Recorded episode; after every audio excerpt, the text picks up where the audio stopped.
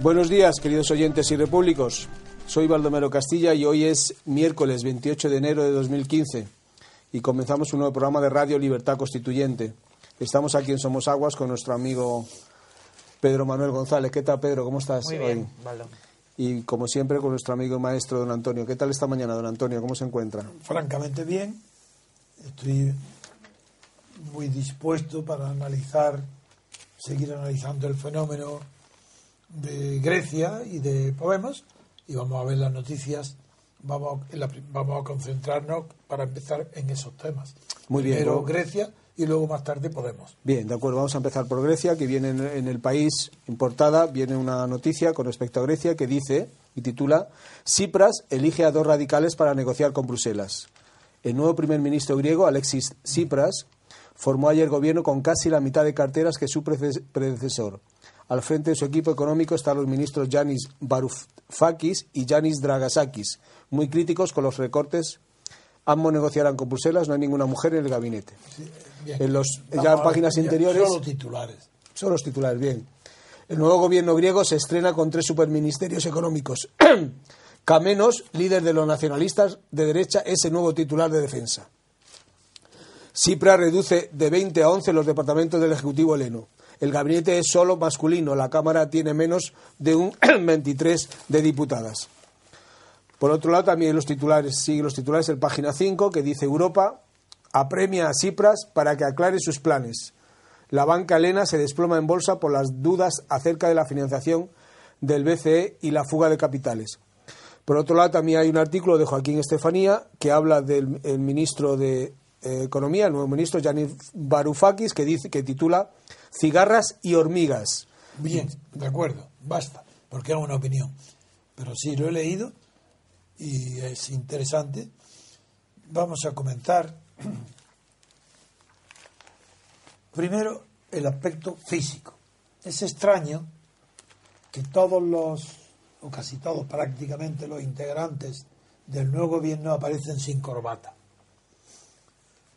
Mm, Creo que es un síntoma de que no son revolucionarios.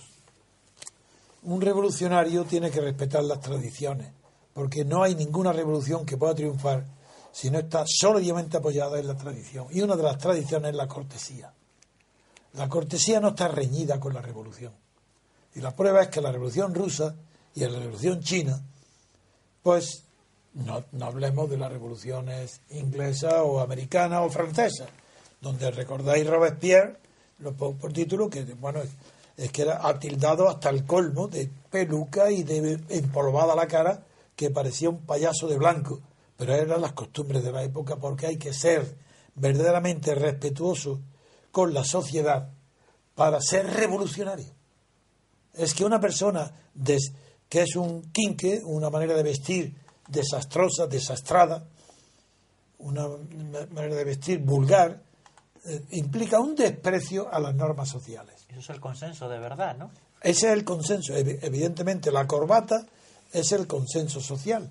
Nadie se ha puesto de acuerdo en que hoy se ponga corbata, como nadie se puso de acuerdo en que en, el- en la Revolución Francesa todavía eh, llevaran peluca.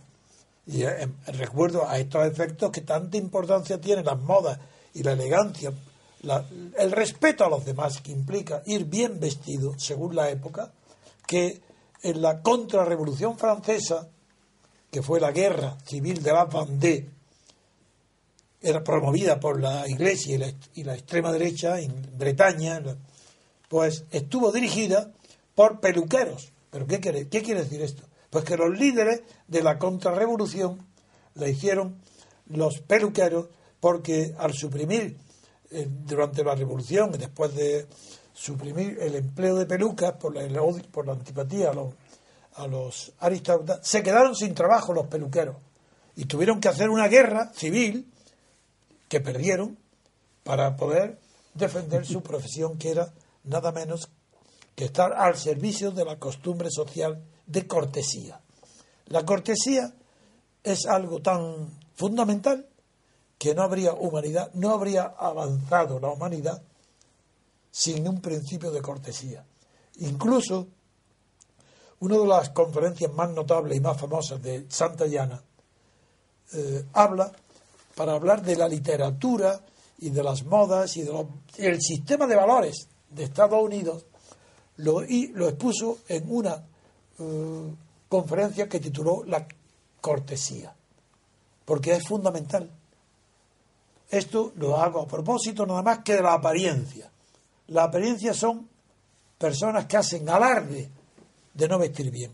Claro que siempre hay una diferencia entre no llevar corbata e ir bien vestido, bien con trajes bien cortados, como los griegos, y otra cosa es con coleta y sentándose, poniéndose de y con una, las piernas abiertas, y, como hace Pablo Iglesias. Eso ya es distinto.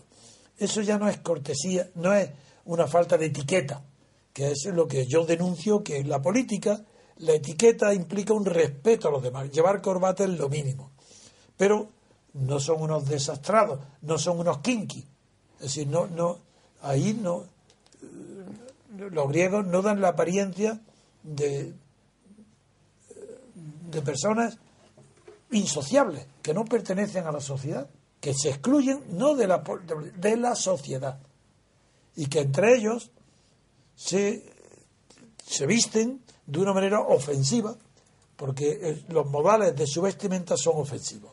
No digamos que se deje coleta o que se extrañe, que y ya le he dicho, no sé cómo se llama, lo cuando se ponen en la oreja o está un picnic o piercing. piercing. piercing. Pues él ha protestado que su ha dicho Pablo Iglesias que sus a consejeros de imagen, pero ¿cómo tiene consejeros de imagen? Vosotros imagináis una persona decente, honrado, honesto, que llame a alguien que le diga cómo tiene que comportarse o la imagen tiene que tener. Y él se ha quejado de que, no sabe por qué, pero que lo ha, ha, obedecido. Le han dicho que se quite el piercing.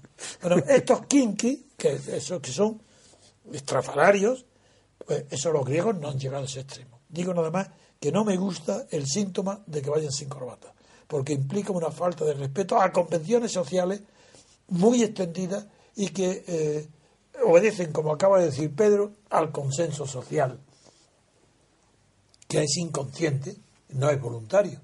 En cambio, voluntariamente, ¿qué pasa entonces? Que voluntariamente los griegos, y no digamos Podemos, los líderes de Podemos, los jefes de Podemos, voluntariamente rompen el consenso social para no romper el consenso político. Amigos, esto es gravísimo lo que acabo de decir, pero examinarlo y ya veréis. cuanto más modales estrafalarios, contrario a las buenas costumbres, contrario a la etiqueta, no digamos, a la seriedad, cuanto más coletas, más posturas extravagantes, cuanto más eh, saludos o palmas en alto, porque claro, las palmas que nosotros estamos acostumbrados son las de la en los espectáculos o las de flamenco. A, nadie, pero nadie hace palmas extendiendo los brazos a la, a la, altura de los hombros. Es que todo esto, pero es que lo hacen los demás. Si fuera solo Pablo Iglesias, diría, pues los modales típicos de un jorobado.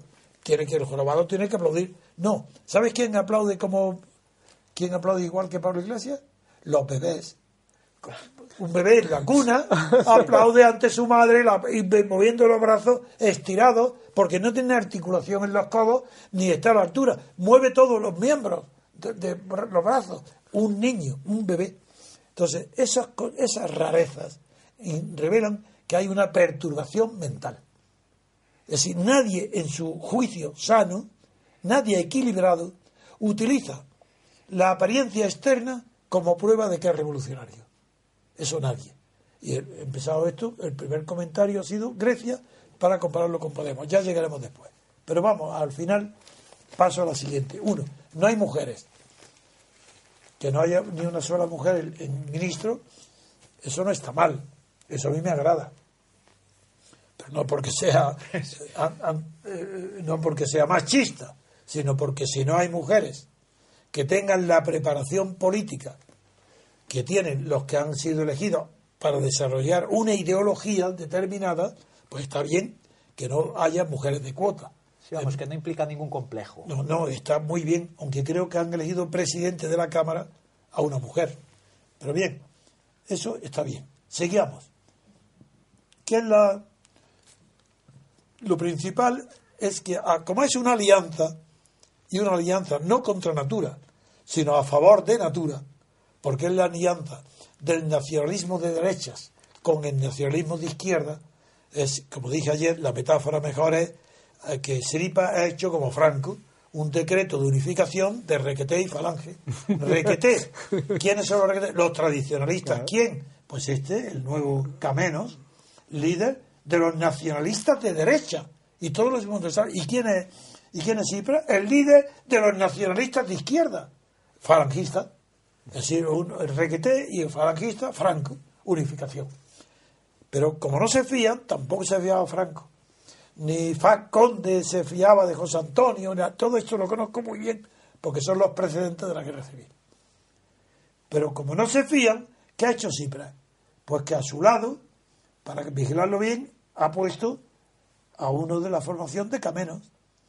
Y al lado de Camenos, que tiene el segundo puesto, a uno de su propia formación, para estar vigilando a, estos aliados, y eso está bien pero quiere decir que hay todavía no hay confianza de la unificación.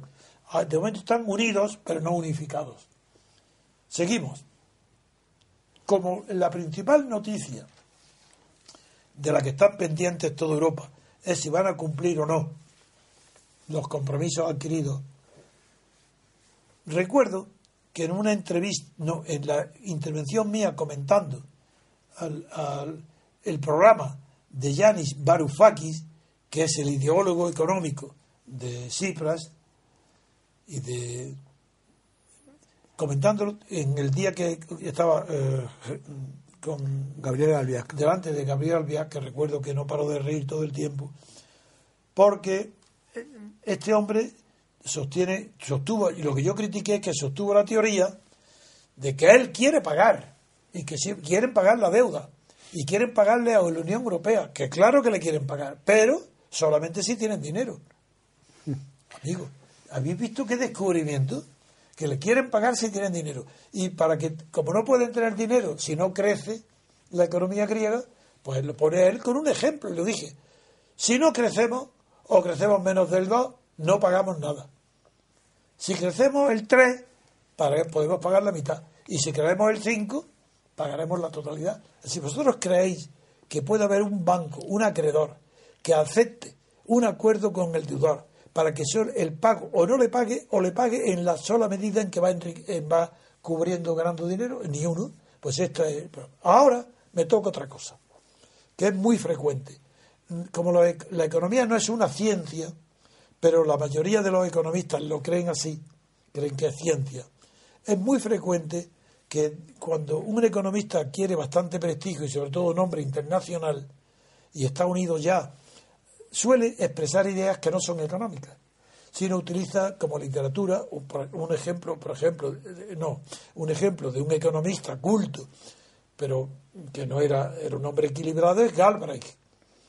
Yo tuve la fortuna de conocerlo, y no mucho tiempo, pero sí traté y tuve conversaciones privadas con él. Y era un hombre inteligente, por tanto él sabía que no estaba tratando con una ciencia. Entonces hablaba conmigo de temas comunes en, el que la economía está. Pero en cambio, ahora el hijo de Galbraith forma parte del consejo asesor de, de, de los griegos este, de Varoufakis, que es eh, a partir del año 2013, junto a, otros economistas, entre los cuales estaba el hijo de, de Galbraith, que se llama James Galvey, que es profesor de la Universidad de Texas, eso, junto con ellos y con otro más, dieron a conocer una proposición para resolver la crisis de la eurozona. Y plantearon la urgencia de un nuevo trato europeo. A esto voy, como hizo Roosevelt en la Gran Depresión. Y la originalidad de este economista griego Varoufakis es que llama Gran Depresión a la griega, Gran Depresión helena. Y, que, y para explicar cómo se puede salir de esta Gran Depresión, dice, literalmente, entrecomillado, dice en la entrevista que le hace el país. Mm, ¿Cómo deberán reaccionar Grecia, España, Italia a las exigencias que la lógica impone para que las cosas empeoren? Y él dice, la respuesta es que no hay nada que nuestros orgullosos países puedan hacer más que decir no a las necias políticas cuyo real objetivo es profundizar la depresión. Bien, si esto se lo dice ahora a la Unión Europea, si le está diciendo a los directores de la, que son unos necios, si, es, un buen comienzo para, eh, para iniciar unas amistosas negociaciones como es también un buen comienzo de los revolucionarios griegos que aparezcan y se reúnan sin corbata.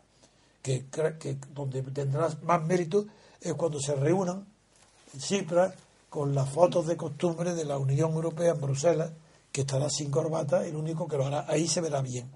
Pero continúo ahora con la, mi crítica radical y absoluta a Varoufakis, que yo no sé lo que sabrá de economía. Sé que es muy atrevido, cuando habla de esta manera de los necios. Pero, pero sí sé que cuando utiliza metáforas intelectuales y, o tiene pensamientos filosóficos es un imbécil. Voy a decir por qué. Ahora, en la propia entrevista, ha utilizado una metáfora que es la fábula de la cigarra y la hormiga. La hormiga es trabajadora y constante, y la cigarra canta y es holgazana. ¿Y qué es las palabras entrecomilladas que dice este Varoufakis, que va a ser nada menos que el ministro de Hacienda y de Economía?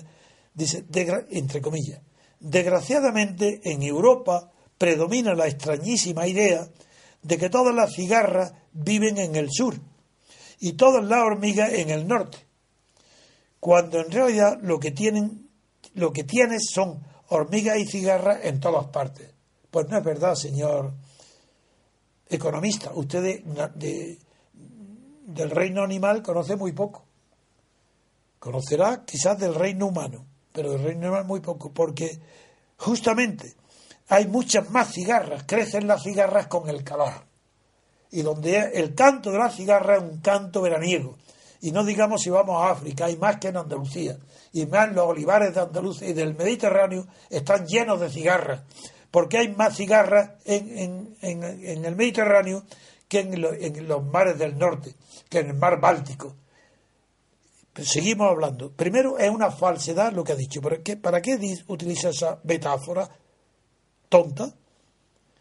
Dice, lo que sucede es que las cigarras del norte y las del sur, esto tiene gracia, banqueros del norte y banqueros del sur, pongamos por caso, se aliaron para crear una burbuja financiera que los enriqueció permitiéndoles cantar y holgazanear como cigarras, mientras las hormigas del norte y del sur trabajaban en condiciones cada vez más difíciles. No es verdad.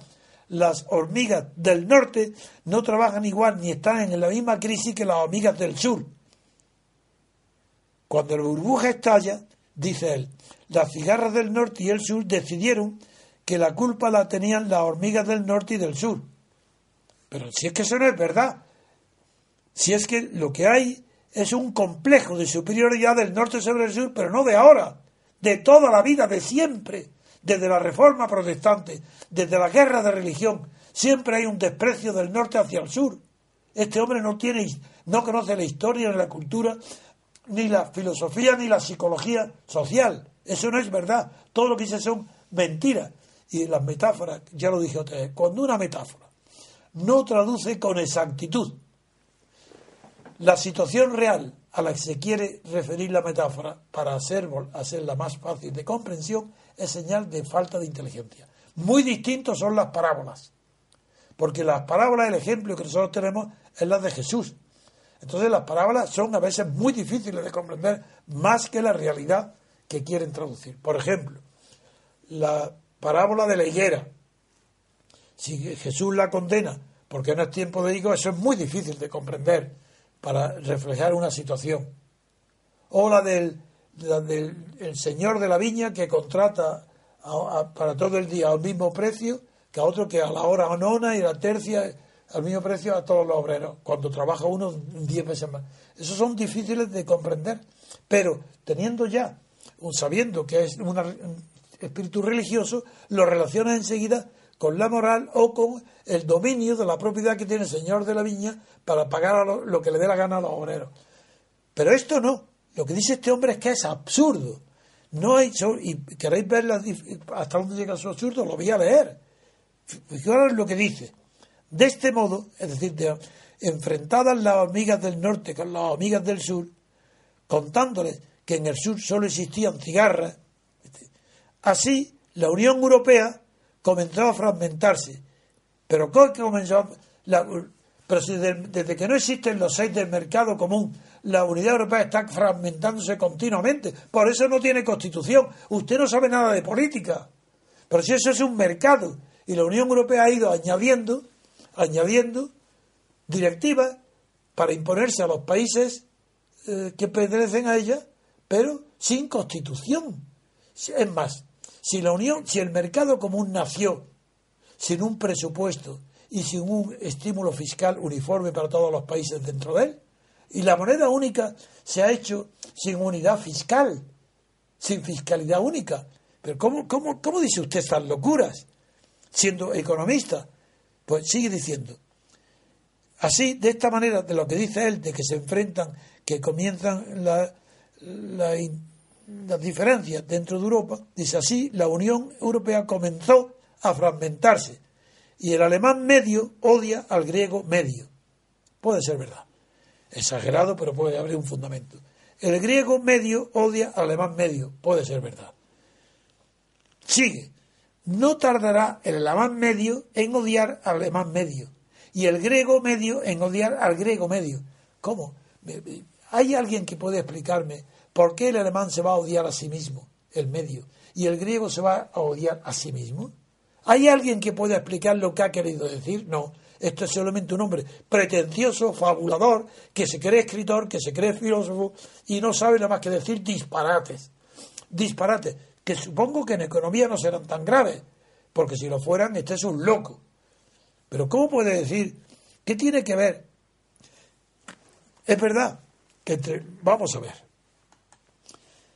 no solamente esas diferencias entre el norte y el sur aparecen claras con el protestantismo, sino que las propias ideas protestantes, la religión, tiene más influencia que el clima para determinar la laboriosidad de los habitantes del norte y los del sur. Yo no llego a decir lo que tardó tiempo en descubrirse, que los negros de África no son tan vagos como la propaganda les creó. Eso sí estaba muy bien analizado por uno de los primeros hombres, eh, un médico, que analizó el tema de, la, de los condenados de la tierra en el título, donde cuando los colonizadores cubrieron a los mujeres, a los negros, los vistieron, que antes estaban desnudos, ya no pudieron eliminar, el, no sudaron y, perdieron sal. Al perder la sal tenían que ser indolentes. Eso está bien descubierto y bien descrito. No es la condición humana la que una es más vago, es el clima y la alimentación la que determina el vigor para el trabajo y la Pero es la religión, sobre todo cuando se a partir de Lutero y, más todavía a partir de Calvino y de Zwingli, pero de Calvino y Calvino, cuando se establecen unas diferencias claras de comportamiento ante el trabajo del católico y el protestante.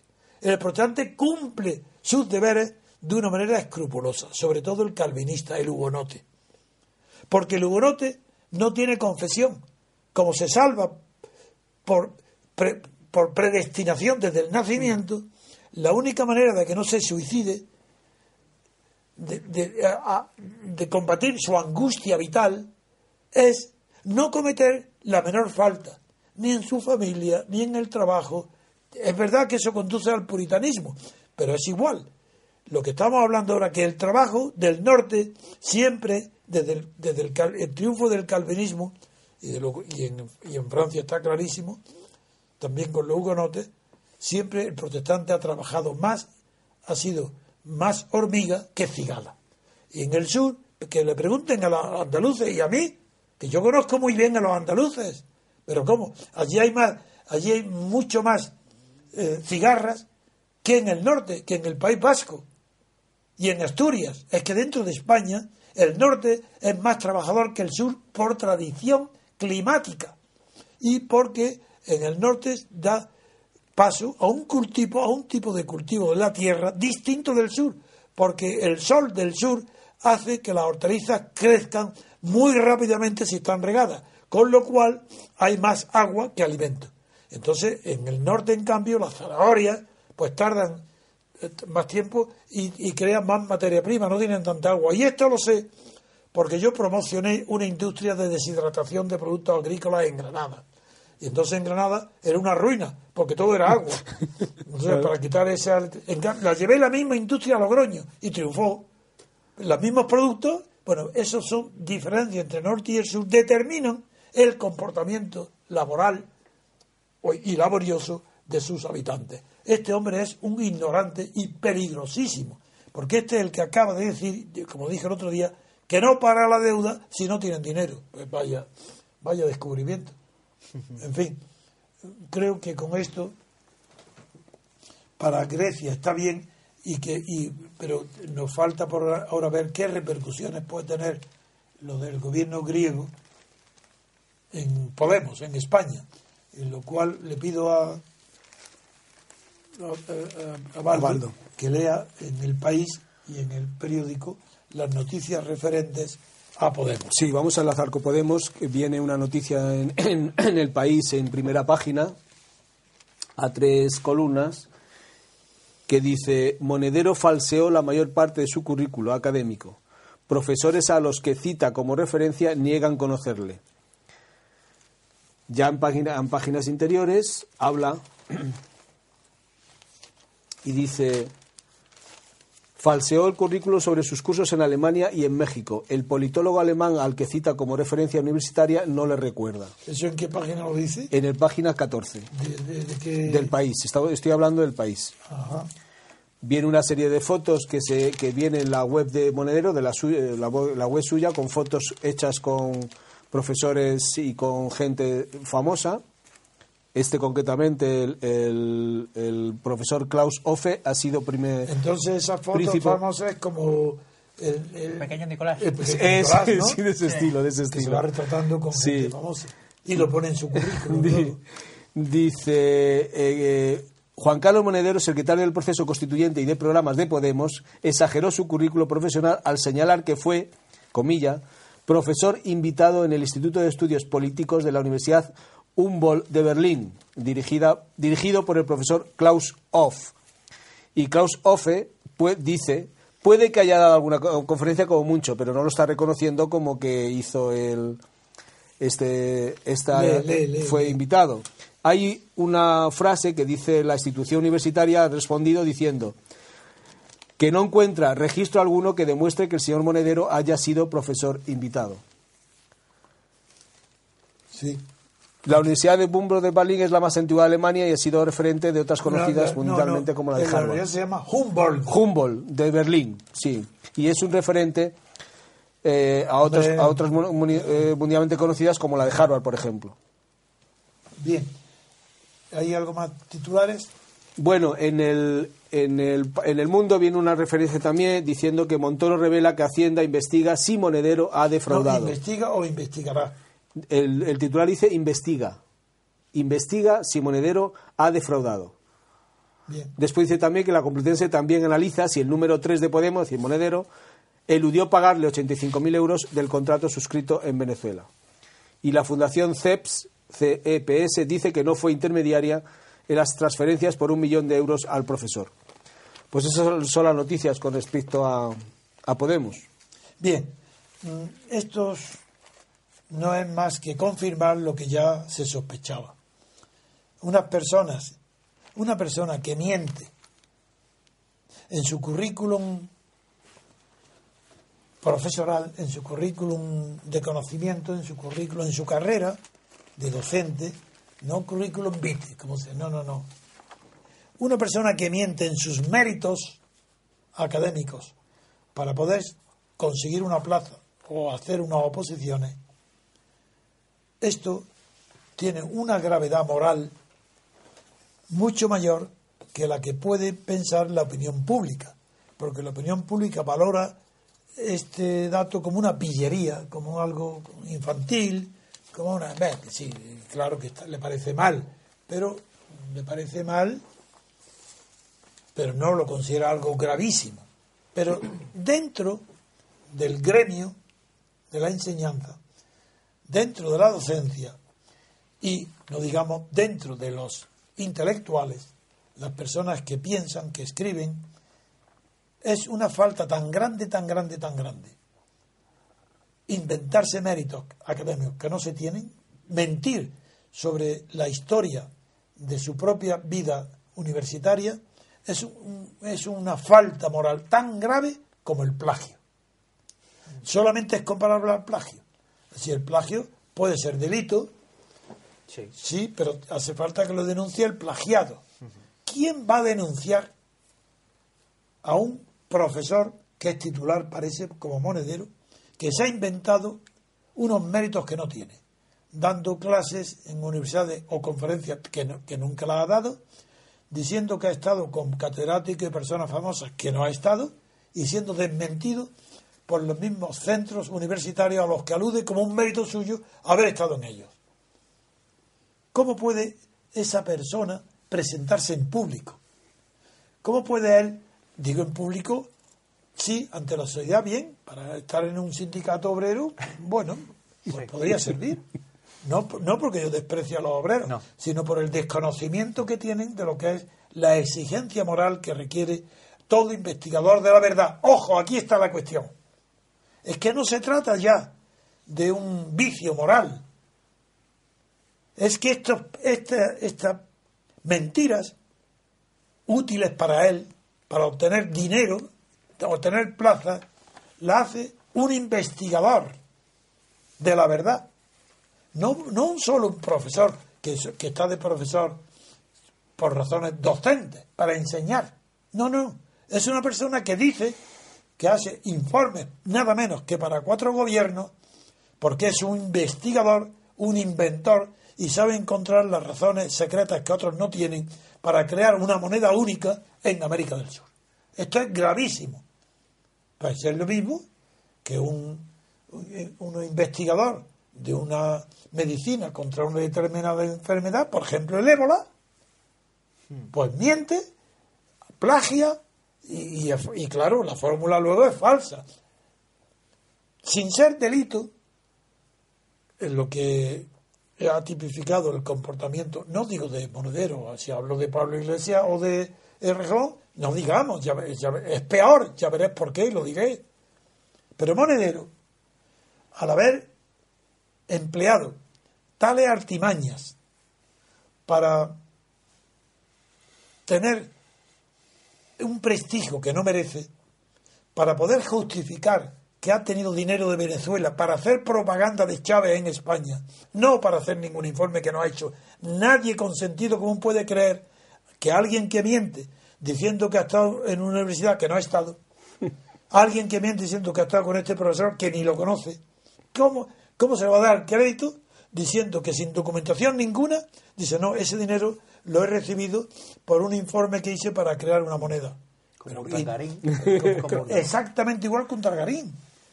Y además de eso, su defensor, el abogado defensor, porque tiene un abogado defensor, que es Pablo Iglesias, de abogado de, de derecho sabe muy poco.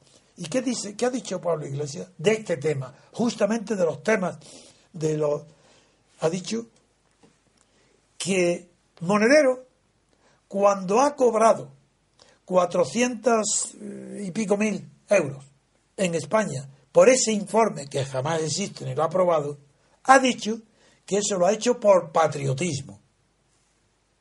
El, cobrar el, cobrar o el informe? No, no. El pagar. Cobrar, cobrar aquí en, España porque tenía no tenía obligación. Podía haberlo cobrado en el extranjero. Y ha tenido el patriotismo de pagar en España.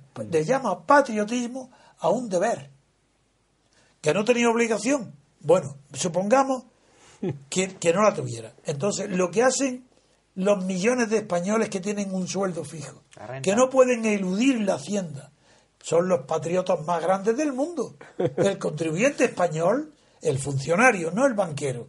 No, no, el funcionario que paga ineludiblemente sus impuestos, eh, no hay más mayor patriota que él. Este cinismo es de quién? De Pablo Iglesias, que responde a los que atacan a Monedero diciendo, aunque sea legal, no tiene, no es presentable, no es elegante, no tiene visos de, de la generosidad que, supone todo hombre que se dedica por, por altruismo a la política, no le corresponde cobrar esas cantidades que no existen, eso sí que lo ha dicho todo el mundo, que en, el, en, el, en la esfera internacional, en todos los no hay jamás en ninguna parte del mundo ningún centro que pague casi medio millón de euros por un informe. Eso no existe. Ni existe el informe, ni existe esa costumbre. Ha mentido en todo. Porque, y además, ¿qué dice ahora, qué proyecto Que no puede decir en qué ha empleado el dinero porque tiene que pedir permiso a los cuatro países, gobiernos extranjeros que le han dado ese dinero. Ah, de manera que tú haces un informe y, lo y después de cobrado no puedes decir dónde lo has gastado sin que la persona que te paga, ¿qué tiene que ver? Él te ha pagado un precio. ¿Cómo tú vas a depender que te dé permiso el pagador? Pero ¿de dónde se ha visto igual? Bueno, es una mentira tan grande una detrás de otra que es increíble cómo la opinión pública española cree todo lo que diga Podemos. Y ahora voy a explicar por qué, ya lo insinué el otro día, pero ahora es el momento de decir claramente por qué. ¿Por qué los votantes de Podemos le importa tres cominos que estén corrompidos los líderes de Podemos? Porque es plena corrupción la que hay. Pues ¿por qué? Porque le importa muy poco. A diferencia de Felipe González, que la corrupción de Felipe de los gobiernos de Felipe González era no, no perdonada, estaban orgullosos. La gente que entonces se llamaba pobre o las clases dominadas, las clases que votaban al socialismo o al comunismo, estaban orgullosos de que por fin los suyos también robaran. Ese fue el argumento de verdad que se esgrimió de verdad en las encuestas. Pues ahora, ¿qué es lo que hay ahora? Estos ya no son los suyos. Aquí no hay orgullo. ¿Qué es lo que hay? Pues lo que hay es una falsedad absoluta. Que Podemos no tiene prestigio ninguno, ni Pablo Iglesias ni nadie. Que son unos pelagatos, que son ignorantes, que son unos cínicos, pero que los vota, quien los vota no los vota a ellos. Están votando a una escoba para barrer a toda la clase política española. Eso, y eso es la verdad y lo sabe todo el mundo. Si es que le da igual que sean lo que quieran. Han prometido barrer con una escoba. ¿Recordáis la, que utilizó la metáfora Pablo Iglesias? Y añadió una escoba, claro, movida por, el, por la gente. Porque eh, estos han inventado que no existe pueblo. Ahora existe gente. Pero la gente es una limitación de pueblo, porque hay gente. Bueno, primero, gente significa gentilicio. Viene de la palabra gens. Por tanto, los que tienen las mismas genes, pues sí, es gente. Y como nadie averigua quiénes son los genes, pues entonces se dice la gente de la toga, la gente de la blanca, de la bata blanca, la gente de la moneda, se dice gente como una parte muy particular del pueblo. Y esto le llaman gente, porque no saben ni siquiera lo que es pueblo, ni quieren, no, no, es la gente, porque la gente es despectivo. Utilizado fuera de su contexto, ¿Qué gente? Gente gentuza. Es decir, ¿qué gente? Es una palabra despectiva. Bien, pues Pablo Iglesias ha utilizado esta metáfora, esta gente, para defender a Monedero, diciendo que es un patriota y que pudiendo pagar los impuestos fuera, ha preferido pagarlos en España. Primero, prescindiendo por completo de que no le ha dado a la universidad el 20%, prescindiendo por completo de que se ha acogido a un pago de, de una sociedad, el impuesto de sociedades, y no al pago como tenemos nosotros. Yo, por ejemplo, en mi vida he podido cobrar una minuta, espero que tú tampoco. Los abogados sabemos que aunque la ley permite que nuestro trabajo profesional de abogado esté bajo el nombre, esa actividad y la factura estén hechas bajo el nombre de una sociedad, sin embargo, para nosotros es vergonzoso. Nadie que sea verdaderamente un profesional de la abogacía se atreve, él, por respeto a sí mismo, de crear una sociedad para pagar menos impuestos, donde solamente es él. Eso sabe que es un truco, pero que no, es, no corresponde a la dignidad y confianza que un abogado debe de conquistar ante su cliente. Si yo es que pienso que qué cliente se puede fiar de un abogado que inventa una sociedad para cobrar la factura fuera eh, una es que no, es verdad. hasta hace poco además estaba incluso prohibido estaba prohibido. Ya lo sé se, pues explícalo tú, se crearon unas sociedades que se llamaban sociedades limitadas eh, profesionales de profesionales específicamente para estos pero que tienen unos requisitos incluso más particulares. Yo en mi caso como mi despacho además es unipersonal yo siempre he facturado a través de IRPF como como, como yo. como todos como es lo normal. Pero además eso está basado y tiene un motivo particular que es no disipar la responsabilidad en una persona jurídica que existe en la relación abogado-cliente, que tiene que ser de carácter personal. Desde luego. Y voy a decir, eso es desde el punto de vista moral, pero desde el punto de vista de las costumbres. Y deontológico, por supuesto. Es, moral, sí. Pero desde el punto de vista de las costumbres viene de otro origen. El origen es que como ya no hay abogados muy pocos abogados, lo que hay son... Empresas de abogados. Empresas organizadas como tal empresa. A la americana. eso es, es una copia de la costumbre americana de despachos de abogados donde hay 100 o 200 abogados bajo el nombre de una firma. Se llaman firmas de abogados. Que se llaman firmas, donde ahí no hay deontología en la empresa. Habrá, no digo que no la haya en cada uno, pero la empresa como el despacho no tiene carácter moral es, una empresa para ganar dinero. Y da lo mismo, tiene entonces 100 o 200. De ahí viene el que la costumbre de pagar en sociedades. Pero eso no es aplicable a los despachos individuales. Y este modelo ha sido individual y ha creado individualmente una sociedad de la que es único socio. En cambio, en las, firmas de abogados, las peleas son para ir entrando como socio en las 20 primeros, en los 30, en los 40. en la jerarquía. En la jerarquía. Pues este de, de ¿cómo se llama? Monedero, Monedero. es único. Por tanto, está sujeto a las reglas tradicionales de la abogacía. Entre otras, por ejemplo, una de ellas que yo he respetado toda mi vida. Solamente, mira que he tenido casos, ¿no? Y de gente importante. Pues solamente en el caso de que mi cliente estuviera enfermo, impedido y no podía salir de su casa, jamás yo he tenido y he aceptado que ningún eh, asunto en, el que no venga a mi despacho el cliente a pedirme que yo me encargue de él. Nunca. Porque viene de, la norma viene de Inglaterra, antiguamente. Es que está prohibido en los estatutos. Es que en un inglés los abogados no pueden acudir a, a, ah. casa ajena. Está prohibido. Bueno, y eso a mí yo no hace falta que me lo pidieran. Es que la independencia del abogado es la primera condición. Y la independencia se demuestra en que no vas al cliente, es el cliente el que viene a ti. Hmm. Y eso conserva un prestigio del abogado porque eran más conocedores del cliente de las normas éticas, morales y jurídicas. Es que, que el abogado es así. Si cree que solamente va a conocer normas jurídicas, ese es un leguleyo. Si no te conoce las normas y principios de ética y de ontología, no es abogado. Ocurría lo mismo con la publicidad. Y, hombre, igual estaba prohibida la publicidad, ahora pueden poner anuncios.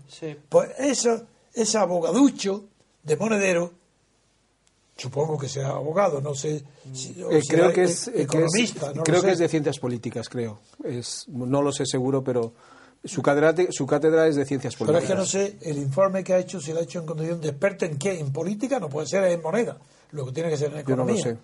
Bueno, no, en teoría, en teoría economía, es una moneda. Ahora, como es mentira, pues da igual. ¿Qué más da? ¿Qué más da? es que... Como no ha hecho nada, es un targarín. Pues, pero yo lo que quería destacar aquí es que como Pablo Iglesias tiene la rapidez mental de un rayo para atacar inmediatamente en la televisión al que le dijo que no estaba bien por razones éticas. Dijo, aunque sea legal lo que ha hecho Monedero, éticamente no está elegante, no es bueno. Saltó como un rayo, le impidió la palabra. Dice, ¿cómo? Es todo lo contrario. Es un patriota. Ha hecho lo que nadie hace. Podía haber pagado en extranjero cero y ha preferido venir a España y pagar 70.000 euros. ¿Sí? 70.000 euros, socio único de una limitada. ¿Para qué? ¿Dónde ha invertido? Ah, No puede decirlo, porque tiene que pedir permiso al cliente que le paga. ¿Qué cliente? Será el amo, el dueño, como Irán. ¿Es que acaso Irán no le paga a Pablo Iglesias? ¿Pero qué importancia tiene esto? Porque no son clientes, son amos.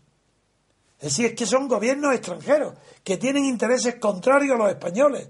Es que Hugo Chávez no tuvo una contradicción cuando el rey Juan Carlos le dijo, ¿por qué no te callas? Es que estos son abogados de Hugo Sánchez, abogados digo, son empleados de eh, gobiernos extranjeros. ¿Te acuerdas, ¿Se acuerda usted, don Antonio, cuando Garzón también hacía informes para Gibraltar? Igual, igual, y ahora lo hace para todos. Bueno, para Argentina. Ahora, sí, pero ahora da igual, ahora ya no está sujeto a lo mismo. Pero es que no solamente, no es, no es solo que hagan estos informes y cobren esos disparates, es que están haciendo, están pagados por lo que antiguamente se llamaba potencias extranjeras. Este caso, lo único que le corresponde a esa palabra es Irán. Irán, modelo de sociedad civil, por llamarle de alguna manera, porque en, esa, en, esos países de Ayatollah no hay sociedad civil, todo es sociedad religiosa.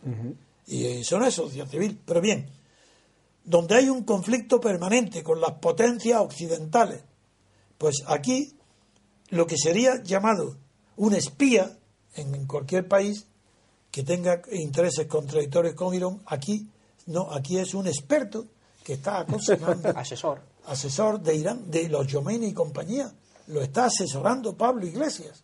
No, ¿para qué? Para, para ocultar que está a sueldo, que le están pagando 20.000 euros, creo, mensuales. ¿Para qué? Para que defienda los intereses de Irán y le pagan la tuerca en los medios de televisión. esto es tan horrible que no tiene importancia.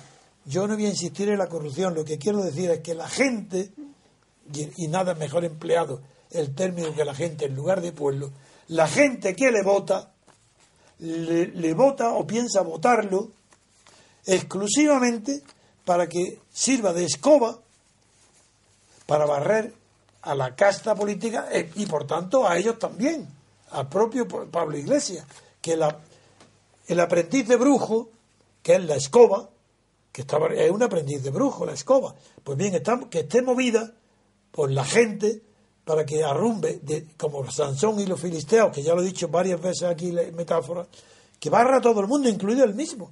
Y yo he dicho mil veces aquí también que yo deseaba el triunfo y deseo todavía. Lo que pasa es que me parece imposible ya. Pero yo deseaba que triunfara eh, Podemos, que triunfe Pablo Iglesias. ¿Para qué? Para que destruya todo, todo porque para, para construir algo bueno en España hay que destruir todo lo que se ha construido políticamente en España, no económicamente ni socialmente. Eso es otra cuestión. Pero todo lo que ha sido políticamente construido en España hay que derribarlo. Y hay que, de manera pacífica. Pues que lo haga aquí mejor que lo haga desde dentro una agrupación como Podemos.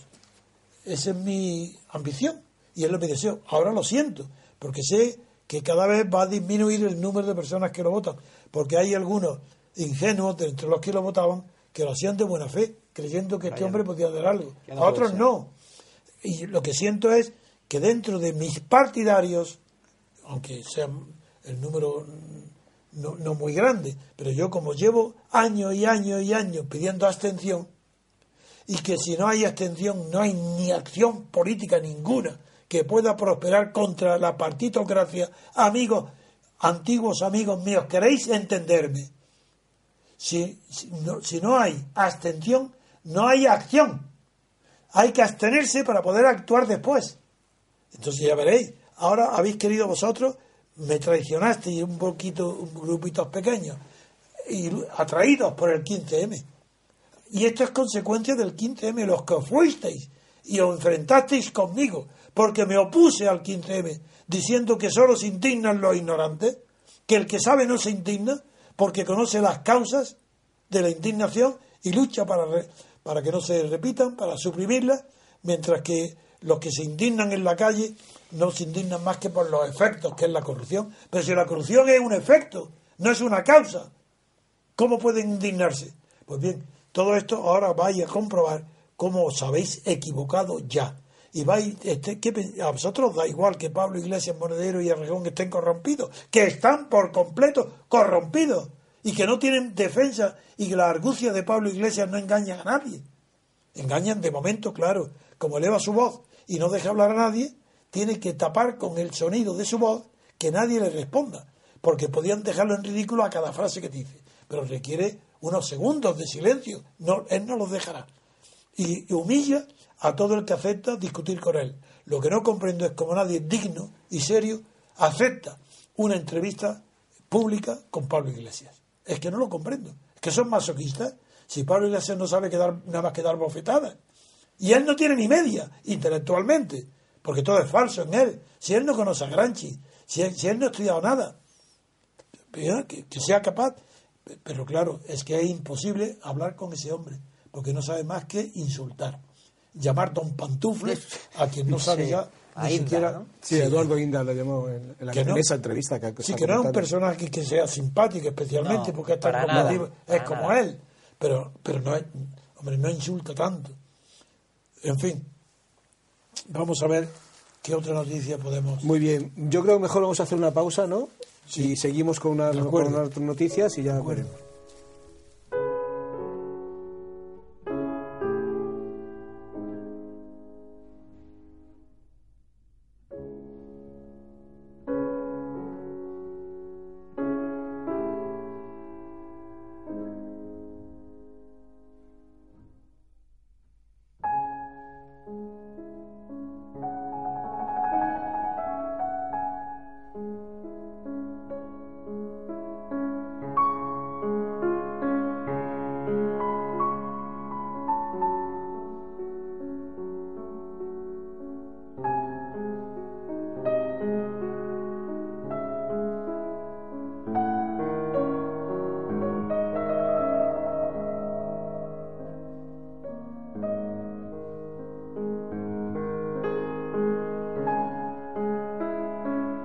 Pues seguimos con el programa, ahora vamos a, tratar el caso Puyol. Viene en el país una pequeña importada, una pequeña, un pequeña una, en una columna que dice Puyol atribuye a un fallecido la gestión de su fortuna oculta. Sin embargo, en el mundo también con este tema viene a cuatro columnas y titula El mundo. Puyol no justifica la herencia que enriqueció a su familia declara ante el juez que su padre remitió unas cartas a su esposa en las que le explicaba el origen de los 140 millones de pesetas que le transfirió a ella en exclusiva, dejando fuera del legado a la hermana del expresidente de la Generalitat. Marta Ferrusola no aportó ayer las misivas. El expresidente revela el nombre del gestor de las cuentas, pero dice que murió hace 20 años. Bien. Pues estos son los titulares. Muy bien. Ya dije hace unos días que por mi condición de notario, figuraros como tengo en mi cabeza la memoria de todo lo referente a las herencias. Y dije que todo lo de Puyol, que quería justificar en la herencia paterna su enriquecimiento y el de sus hermanos, no la hermana, sus hijos, no sé, su esposa, ha ido variando, ha dado tres versiones. La primera, testamento. La segunda dijo no, que había sido sucesión legitimaria. Es decir, sucesión legitimaria quiere decir o bien que no hay testamento, o bien que ha sido desheredado de, su de las dos terceras partes el legitimario y ha heredado en tanto que el legitimario una tercera parte. La legítima estricta. La estricta.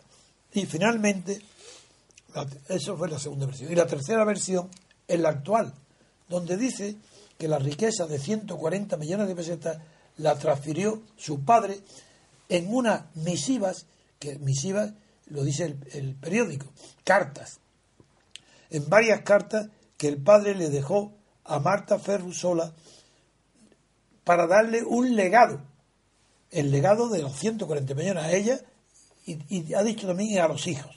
Pues bien, eso es imposible, porque para que fuera verdad esta las otras dos, ya ha dicho que eso son mentiras, imposible. Testamento no tiene, ya ha dicho después que era vintestato, ahora dice que no, que hay un que hay unas cartas y eso se llamaría, él está diciéndolo sin nombrarlo, un testamento hológrafo. El testamento hológrafo requiere como puede haber uno, dos, tres o veinte o, mil cartas. Si están dentro de los requisitos que tiene la que sigue el Código Civil para dar validez a los testamentos hológrafos. La primera de todo es que en un plazo inmediato a la muerte tiene que llevar del causante, tiene que llevar al notario las cartas para que las protocolice y lo eleve al documento público. Sin eso no hay testamento, no hay hológrafo, no es válido. Segundo, tiene que estar escrito de puño y letra del padre. Eso y tiene que estar firmado en todas las páginas con todas, todos los firmado. requisitos, todo fecha y luego llevarlo a un notario, pero en el término no recuerdo ahora si es eh, 48 horas. No lo sé, pero... Una vez descubierto el testamento, eh, un término creo que es 48 horas. Bien, entonces esto es imposible. Además, dice que es legado. Pues, pues en un legado no puede haber testamento hológrafo sobre un legado. Porque si se entiende la diferencia entre legado e institución de heredero, el testamento es para la institución de heredero. Ahora, eso no excluye que se pueda dejar un legado particular a, personas distintas del heredero. Pero tiene que especificar a cargo de quién va el legado. Si es de la herencia entera o si es de uno de los herederos. Total, una mentira colosal. Es mentira todo lo que han dicho. Es ilegal y no existe en el derecho que el padre deje en, en misiva, en varias cartas, herederos de 140 millones, que ya no sería un legado. Porque, como ha dicho la cantidad, eso es herencia. Eso no es legado. A- No es lo mismo recibir por herencia algo a título de heredero que a título de legatario. Y ellos hablan de legado cuando lo que están diciendo es que la herencia es universal. Así, bien, a ver, Pedro, No, no, que está en el ejercicio de la carrera. No, además, el- el- el- en el legado, mm, bueno, cuando uno es, eh, acepta la herencia, acepta las deudas y, y acepta eh, el activo y el pasivo de la herencia. Sin embargo, cuando acepta el legado, el legado se acepta sin el pasivo. Es decir, el legado Claro, se acepta. porque en el legado no existe eh, la aceptación a beneficio de inventario. Exacto. Y además, quien está obligado a dar el legado es el heredero. Y es verdad que el lega- puede haber un legado bajo condición. Sí. Pero hace falta entonces el consentimiento expreso del legatario. Al aceptarlo, acepta la condición. Exacto. No, es que una, un- es imposible que un abogado recién terminado la carrera no se dé cuenta que todo eso es una... Bueno, ahí lo que está haciendo es salta, asal- Mentira. a- asalto de mata. Cuando se le cierra una, pues se inventa otra y así va. Y ahora dice que además que quien lo gestionaba se murió hace 20 años. Pues esto es lo. Sí, vamos, intentando. Además no sabe cómo se ha multiplicado de 140 millones de pesetas a miles de millones de euros. Sí, Exacto. No sabe. Y eso lo hace un gestor y él no sabe cómo. Sí, sí. sí, ha muerto. El gestor dice que ha muerto. Hace entonces 20 no- años. Que era, era, por cierto, era un directivo de, de Banca Catalana. Qué raro. Es un escargo, vamos. de- Yo siento, porque Jordi Pujol, de toda la clase política de la transición, el que más simpático me era a mí era Pujol. Jo, pues A, pe- a pesar... sí. Simpatía no parece que tenga mucho, No, aparentemente. conmigo tenía una relación muy buena, de muchísimo respeto, y él venía a verme a Madrid. Yo lo invitaba a comer en Breda, que estaba al lado de mi despacho, en la castellana. Él venía siempre a verme. Era muy respetuoso y me tenía mm, una verdadera consideración intelectual. Me preguntaba muchísimas cosas. Yo le tenía simpatía más que a otros. En primer lugar, en comparación con los demás, porque era más fino, tenía más clase en el sentido de, de más finura, una finura en al hablar, en sus comportamientos. Por eso me ha extrañado mucho cuando lo vi en la televisión gritando en el Parlamento Sí. contra los que lo acusaban, que perdió los estribos. No, yo nunca lo he visto así, porque era un hombre moderado, dueño de sí mismo, muy educado y bien vestido siempre. Quiere decir que estaba con traje bien cortado, bien limpio, corbata, como es natural, lo que ahora no.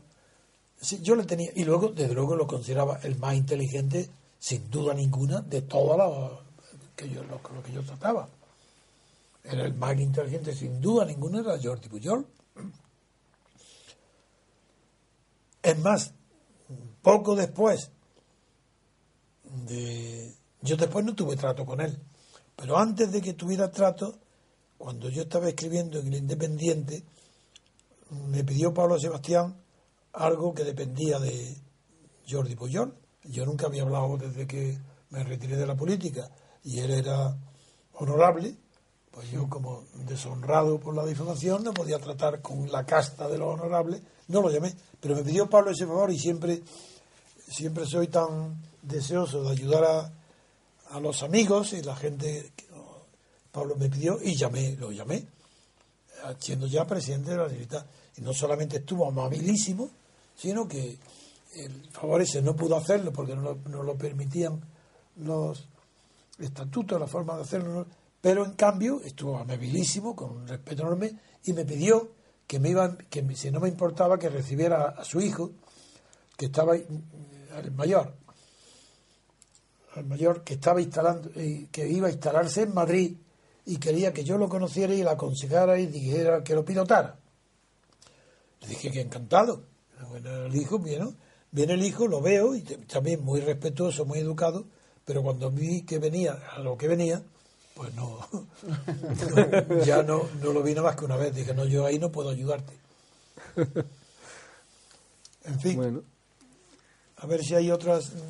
Bueno, vamos a ver. ¿Tú, tienes noticias? Sí, que yo traes, había Pedro? traído Venga, alguna pues venga, noticia, bueno, que, que- viene también en el mundo, que es eh, como la jueza Laya Ah, venga. dice, implica por sorpresa a un gobierno de Chávez al completo. ¿eh? Afirma que los consejeros entre el año 2005 y 2007 conocían el fraude de los ERE.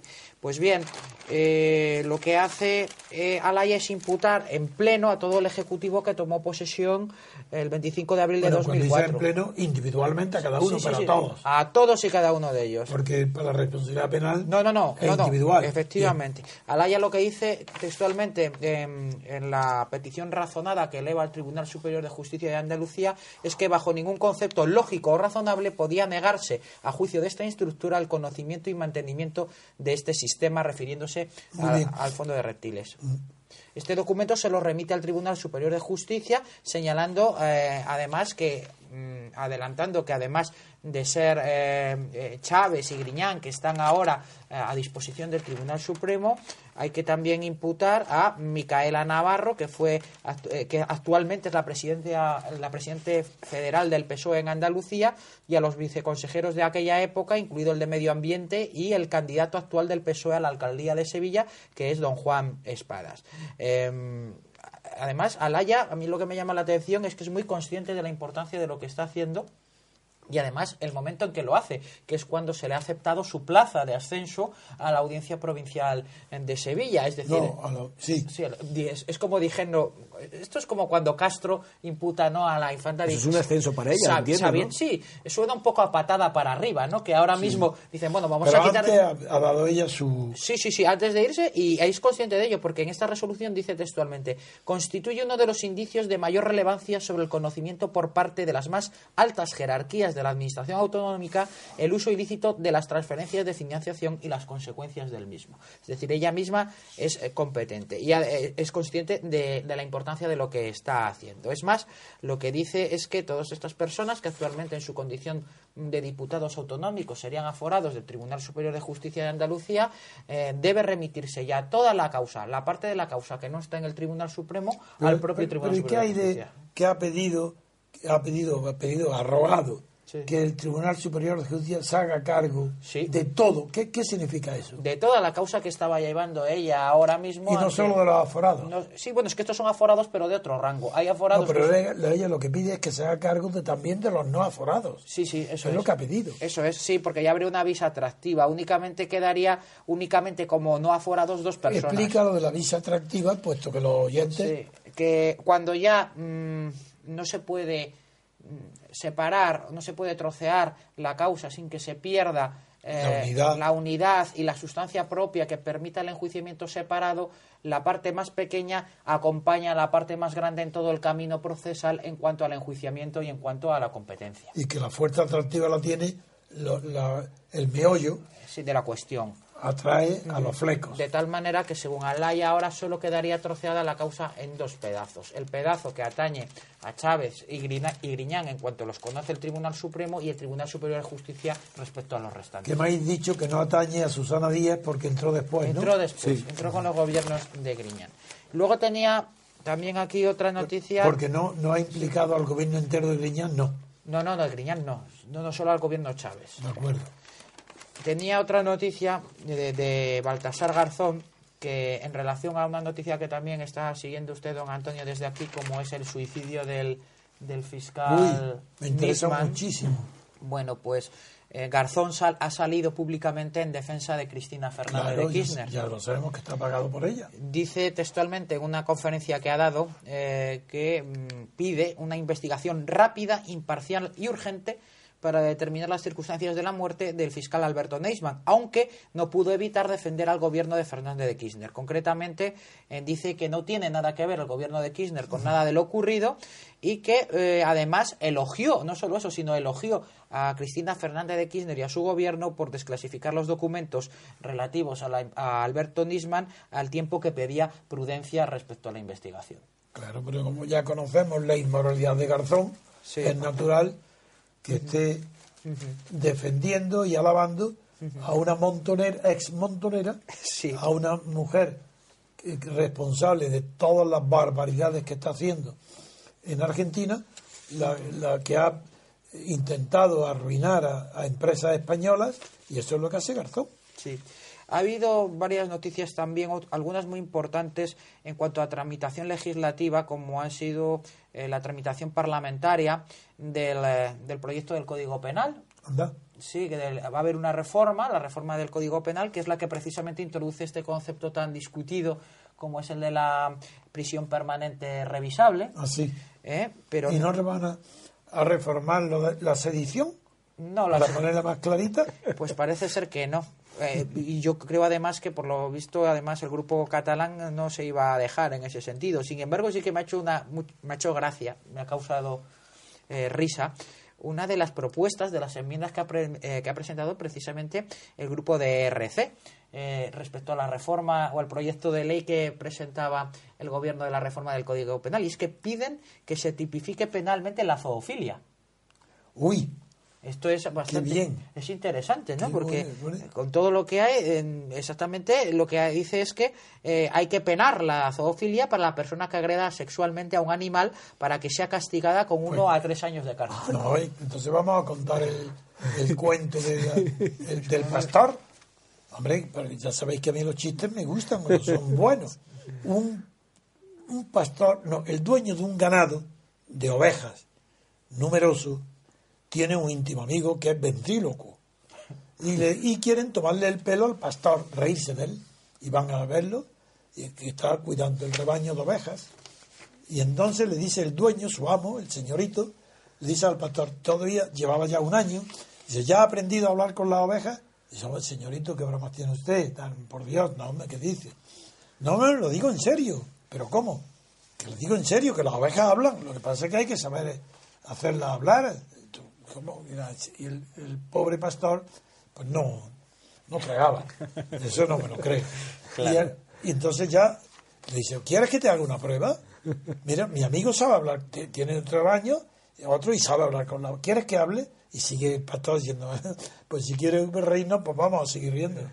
Entonces le pregunta a la opinión, dije, pues venga, a esta, a su amigo le pregunta a una oveja, a un carnero macho, le pregunta tal, ¿qué? ¿Estás contento con el pastor? Sí, sí, ventríloco, fíjate.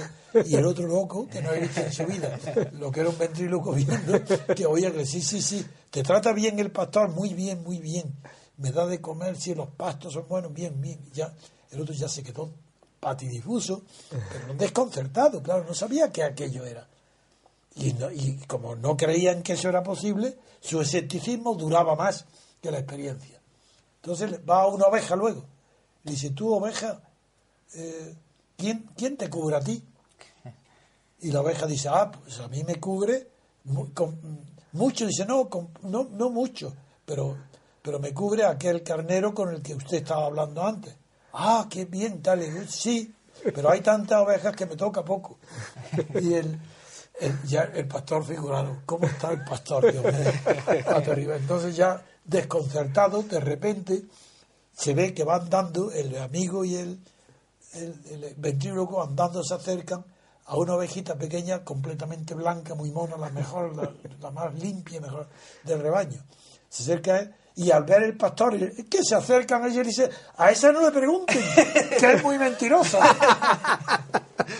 claro. Obvio pues esto esto los de RC pues se lo han tomado bastante en serio lo que parece un chiste. Bueno en fin no eh, aquí además es un tema interesante. De, aquí se puede tirar mucho porque además yo recuerdo de tener con usted don Antonio una conversación muy interesante sobre sobre eh, los que la, defensa que se hacen desde algunos sectores de los derechos que se llaman derechos de los animales Ah. y usted me comentaba que el que no tiene obligaciones no puede tener derechos en ningún momento y que será el- es que no hay derechos de los animales. Lo que hay es deberes sobre los Animal, animales. exactamente. pero no existen derechos de animales nadie tiene ningún animal tiene derecho a nada porque no puede ser sujeto de derecho. En cambio tiene en la humanidad tiene deberes frente a todo ser viviente salvo deberes muy raros que haya como explicarle a un cazador que tenga deberes para no matar perdices o, ciervos y hay una justificación y es que la conservación de los recursos eh, cinegéticos eh, la conservación es necesaria para la conservación de las especies de la misma manera que el toro bravo se habría extinguido hace mucho tiempo sin las corridas de toros también en las cacerías, en las especies superiores, de los, de los gamos, los antílopes, los ciervos, hablo, y no digamos los de África. En los de África es distinto, pero la conservación de las especies requiere también unos procesos de caza. Ahora bien, las, exager- las exageraciones son que la humanidad se viste, se luchó contra el frío en Altamira con pieles de animales y tenía que matar animales para comer y para... Entonces los derechos de los animales incluyen el de ser matados, el derecho a ser matados. Entonces, como es tan absurdo, pues quiere decir que eso no hay deberes que a los animales, sobre todo a los animales superiores, que recuerdan un poco nuestros antepasados, los orígenes, los que, los que tienen la cara más de frente como nosotros, pues, eh, existe una sensibilidad superior para poder no abusar de ellos, no, no hacerles daño. Ahora, llevar al extremo de que para las gallinas que pongan huevos, eh, protegerlas en- como derechos animales para no evitarlo sufrirlas, pues ya me parece un poco propio de la socialdemocracia. La socialdemocracia es la que inventa eso, la zoofilia, los derechos. o los- no, porque no es. Sí, derechos de los animales a no ser qué. A, sea, son a no ser realmente qué. lo que se- Es que no quiero ser vulgar. No, no, no, Pero la palabra es no- tiene derecho a no ser qué. Pues lo que ya figuraron. Sí, en realidad lo que se determinan son obligaciones para las per- para, Para- las para- personas para- de respeto con los animales, no derechos en nombre No. propio de los animales. Eso es, eso es. Bien, y luego había la última noticia que además veo que trae reflejo incluso en la prensa de hoy. En Sí, el en el país. Si quieres te leo el Sí, titular, sí. Pedro. Dice el país, eh, el Poder Judicial no apoya a los jueces frente al Gobierno. El Consejo niega el amparo pese a las críticas excesivas. Esto es con, res- con respecto a lo de la escarcelación Sí. de Potro. Dice, cree que no hubo riesgo de influencia en la decisión de escarcelar Claro. a Potro, a Santi Potro. Claro, eh, es un poco absurdo, ¿no? Lo que dice el Consejo Poder Judicial, un poco como voz de su amo que siempre ha sido. Dice que simplemente eh, no Es merece... que la propia existencia Es- de pedir prote- los jueces pedir protección al poder es un poco Es ridículo y absurdo. ridícula, es absolutamente ridícula. Porque el poder ti- tiende por su propia naturaleza, el poder político, a no respetar al poder judicial, Claro. si esa es su esencia. Pero si encima Entonces, ¿cómo, le va, cómo le a pedir al propio poder ejecutivo que te respete? Y el, y el Consejo del Poder Judicial es un miembro, un órgano del Poder Ejecutivo.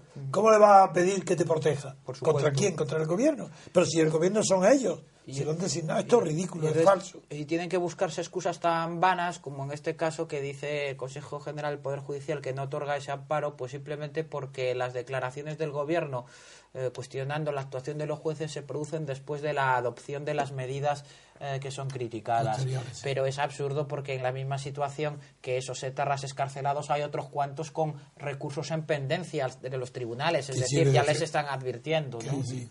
Y en este sentido, además, en- eh, también es bastante importante decir que algunos de los, eh, de los etarras que han visto eh, revocada la resolución de esta escarcelación, pues ya han puesto, han anunciado su eh, intención de recurrir la decisión ante el Tribunal Europeo de Derechos Humanos de Estrasburgo. Ojo, ojo, porque se nos puede venir otra repetir, repetir, repetir otra doctrina Parot. Ojo, ojo, y veremos a ver cómo acaba esto. No, porque claro, darle efecto retroactivo a un código penal, eso es gravísimo. Eso, eso fue gravísimo. Y fue lo que, y que fue el origen de todas estas protestas sociales. Exactamente. ¿Por qué Aznar no reformó el Código Penal franquista? ¿Por qué no lo hicieron?